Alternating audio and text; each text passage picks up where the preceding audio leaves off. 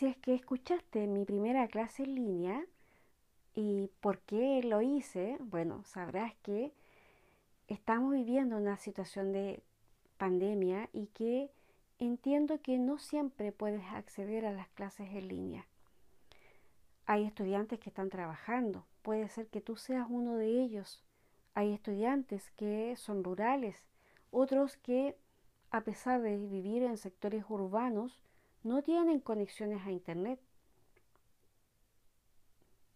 Y claro, cuando a veces van a algún lugar o les llega señal de no sé dónde, bueno, te puede llegar esta clase, la puedes descargar. Sé que muchos jóvenes tienen Spotify. Mi hija tenía y yo no tenía idea. Bueno, ahora he tenido que ir aprendiendo un poco de esto. Y muchos profesores estamos aprendiendo cómo llegar a ustedes. Esto mm, en general no es fácil. Hemos tenido que ir trabajando con las tecnologías y buscando herramientas, buscando aplicaciones y formas de cómo llegar a ustedes. Y por eso es que estoy intentando a través de este medio poder conectarme con ustedes y esperar ojalá recibir sus preguntas. ¿De qué se trata esto? Bueno, el primer episodio fue para revisar el régimen político y constitucional chileno. Vamos a seguir ahí y seguir en el capítulo 1 sobre el Estado de Chile. ¿Cuál es la idea? tratamos de caracterizar la forma en que la constitución política organiza el Estado de Chile, en particular respecto de la forma jurídica del Estado, y revisar conceptos tan importantes que quizás sabes, tienes alguna idea, pero quizás no, como son la descentralización y la desconcentración.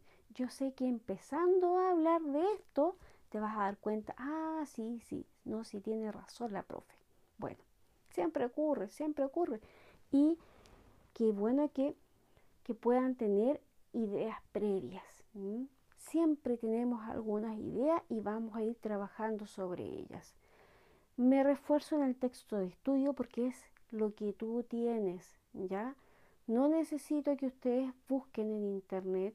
Si es que pueden hacerlo, genial pero hay un texto de estudio que es básico ¿ah? y que ahí están los conceptos generales que, con los cuales vamos a trabajar. Vamos a empezar entonces con la forma jurídica del Estado. Y en este caso, el Estado unitario. ¿Qué dice el artículo 3? Que se refiere a la forma jurídica del Estado y en este sentido, su inciso primero sostiene el Estado de Chile es unitario. Clarito. ¿Es unitario? Mm, ¿Qué creen? ¿Habrá otra forma? Vamos a verlo. Y se van a dar cuenta que nuestro país tiene un Estado unitario. ¿Ya? ¿Por qué? Porque la forma jurídica del Estado tiene una estructura y una organización ya de poder donde el Estado es el titular y la distribución espacial de la actividad del Estado tiene una forma muy especial que vamos a ver ahora. ¿Cómo se clasifican los estados? Como nuestro, unitario. Bueno, y si no es unitario, ¿de qué otra forma puede ser? ¿Cómo es Estados Unidos?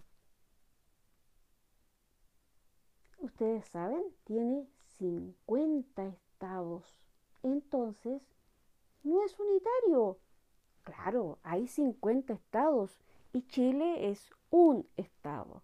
Entonces, ¿qué podríamos decir de Estados Unidos? Que es un estado federal. Entonces, un estado se puede dividir o clasificar en estados unitarios y en estados federales. Bueno, que sea unitario el Estado chileno quiere decir que existe un solo centro político gubernamental. ¿Dónde estará? Yo sé que ustedes lo saben.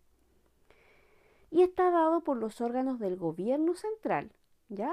Y, desde ahí las leyes que emanan de los órganos de este centro político, ya sea el presidente o desde el Congreso, son aplicables a todo el territorio nacional, desde Arica hasta Punta Arenas, completo, de este a oeste, norte, sur, donde sea, las leyes aquí y en la quebrada del ají son las mismas, ¿ya? En cambio, en un Estado federal, la estructura del Estado está descentralizada políticamente. O sea, existen varios centros de poder político, ¿ya? En este caso, el Estado federal, que ejerce el gobierno central, pero también existen estados miembros o federados que ejercen los gobiernos regionales. ¿Mm?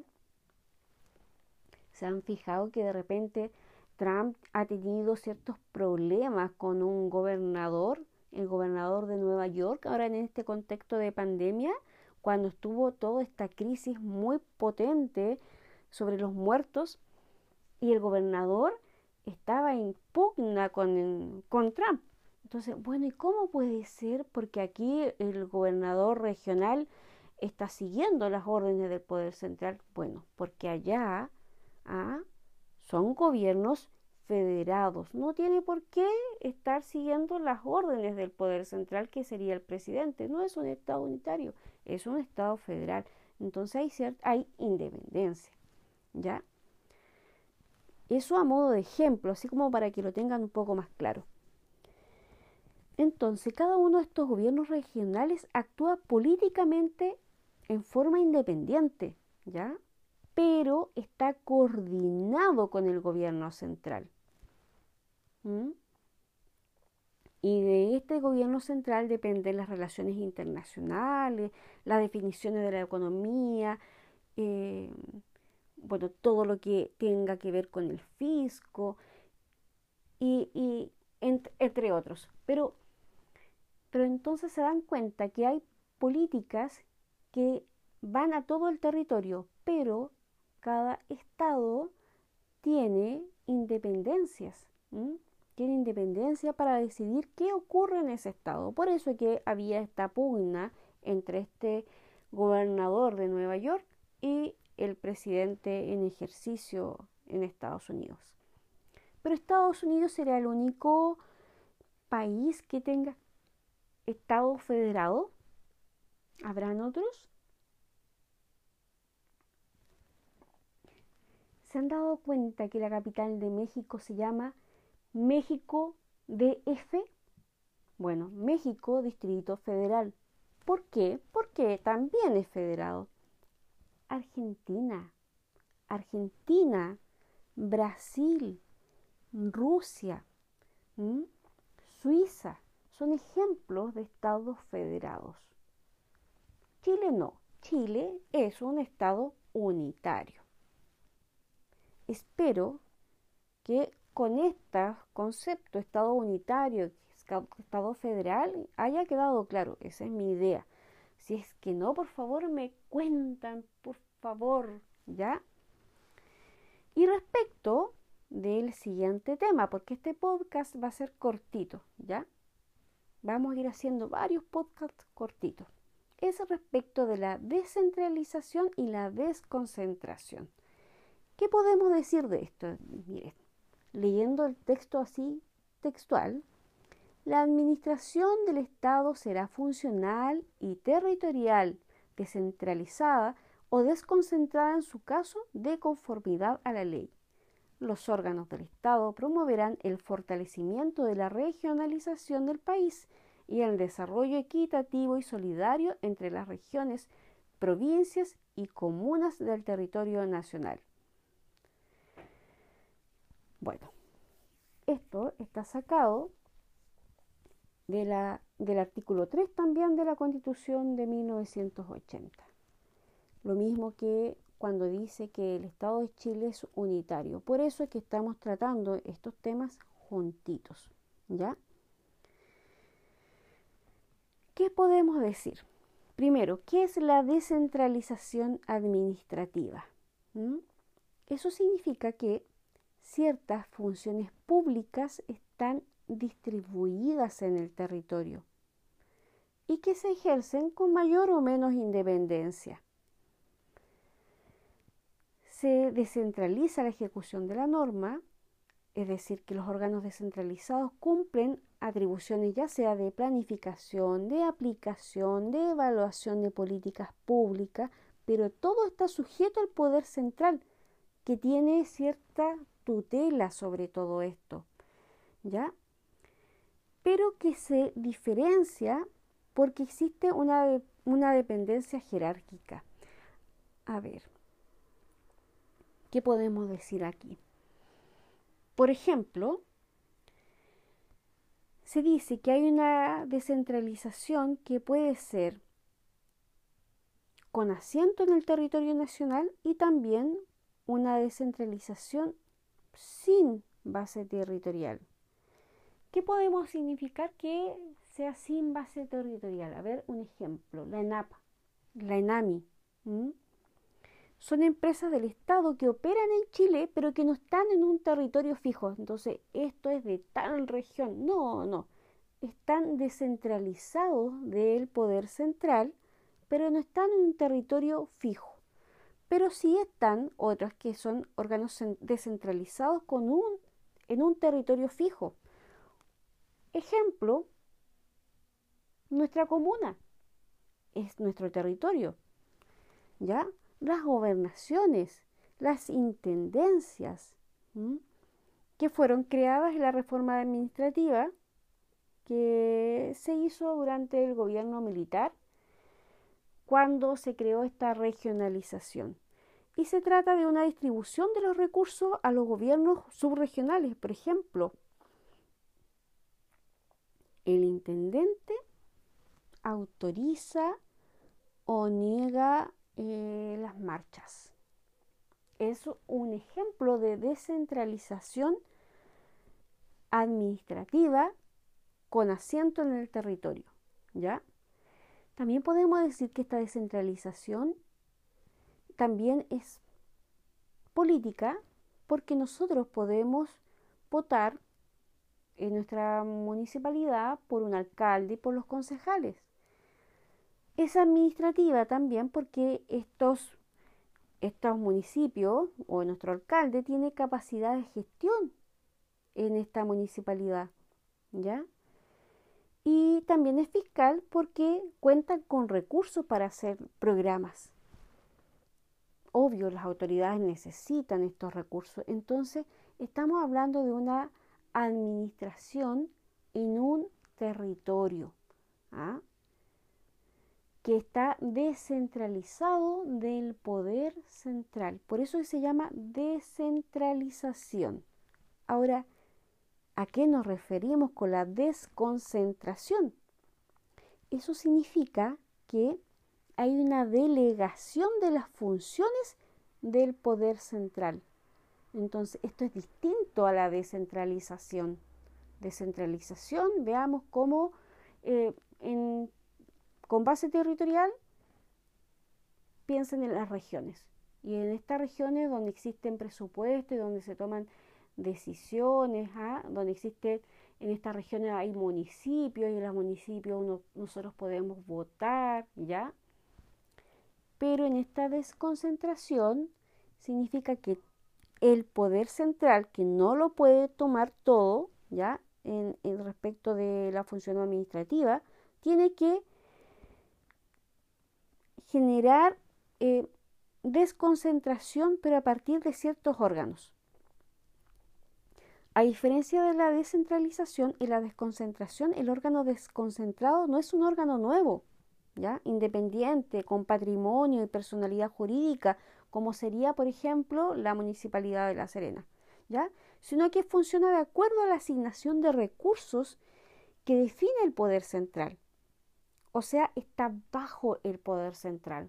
Claro, nuestro alcalde no está bajo el poder del presidente de la República, Aquí se actúa de forma independiente, con recursos y para hacer cosas que define la autoridad local. Quizás las necesidades de esta comuna no son las mismas de la higuera. O, a ver, bueno, cualquier otra comuna de Chile. Pensemos en Valparaíso, Talcahuano, Arica, ¿ya? Paiguano, no todas las necesidades son las mismas. Pero cuando hablamos de desconcentración, significa que está bajo el poder de este control del Estado, pero que tienen, em, que tienen que actuar de manera desconcentrada. Por ejemplo, los servicios públicos, servicio de impuesto interno, el servicio de salud. Y ustedes podrán saber que, por ejemplo, en el servicio de salud tendrán que llevar ciertas campañas. Se han dado cuenta que en el sur de Chile a veces los afecta el ANTA, que es este ratoncito que contagia de esta enfermedad tan terrible que tiene casi un 50% de mortalidad. Bueno, aquí en el norte no tenemos ese ratoncito. Entonces, el servicio de salud tendrá que allá tener una política distinta porque tienen que hacer campañas para eso. Pero acá, quizá en un sector más rural, podrán tener una campaña sobre la vinchuca. En el extremo norte no sé cuáles serán las necesidades. Mira, qué curiosidad si alguien puede comentarme sobre las necesidades que hay del servicio de salud en el extremo norte. Uf, me encantaría que me lo contara. Hay tantas cosas que no sabemos y entre todos podemos generar aprendizaje. Así es que si me pueden compartir, por favor cuéntenme. Y si alguien es del extremo sur de Chile, bueno, allá también las necesidades son distintas. Entonces, desde el poder central se genera esta desconcentración, ¿ya? Pero que son instituciones que dependen del poder central. Pero que tienen ciertas atribuciones dependiendo del lugar, ¿ya? Entonces tienen atribuciones exclusivas. Y y de eso se trata. O sea, por un lado tenemos descentralización y por otro lado tenemos desconcentración. Yo sé que aquí no es perfecto y quizás hay personas que querrían que Chile fuera un estado federado y que cada región, si es que se llamara región, tuviera autonomía y poder de decisión, porque muchas veces se dice que Santiago es Chile. ¿Qué opinas tú? ¿Crees que sea así? ¿Existe en realidad desconcentración? ¿Existe descentralización? Bueno, te lo dejo planteado. Espero, espero que me escuches y que puedas compartir esto y que me puedas dar tus opiniones. Para mí ha sido un gusto poder estar con ustedes ¿ya? Y espero subir en unos días más el siguiente contenido. Muchas gracias por todas las veces que has escuchado mi programa y espero que se siga sumando gente. Soy Natalia Rojas, profesora de Historia y Geografía y con ganas de seguir haciendo cosas. Chao.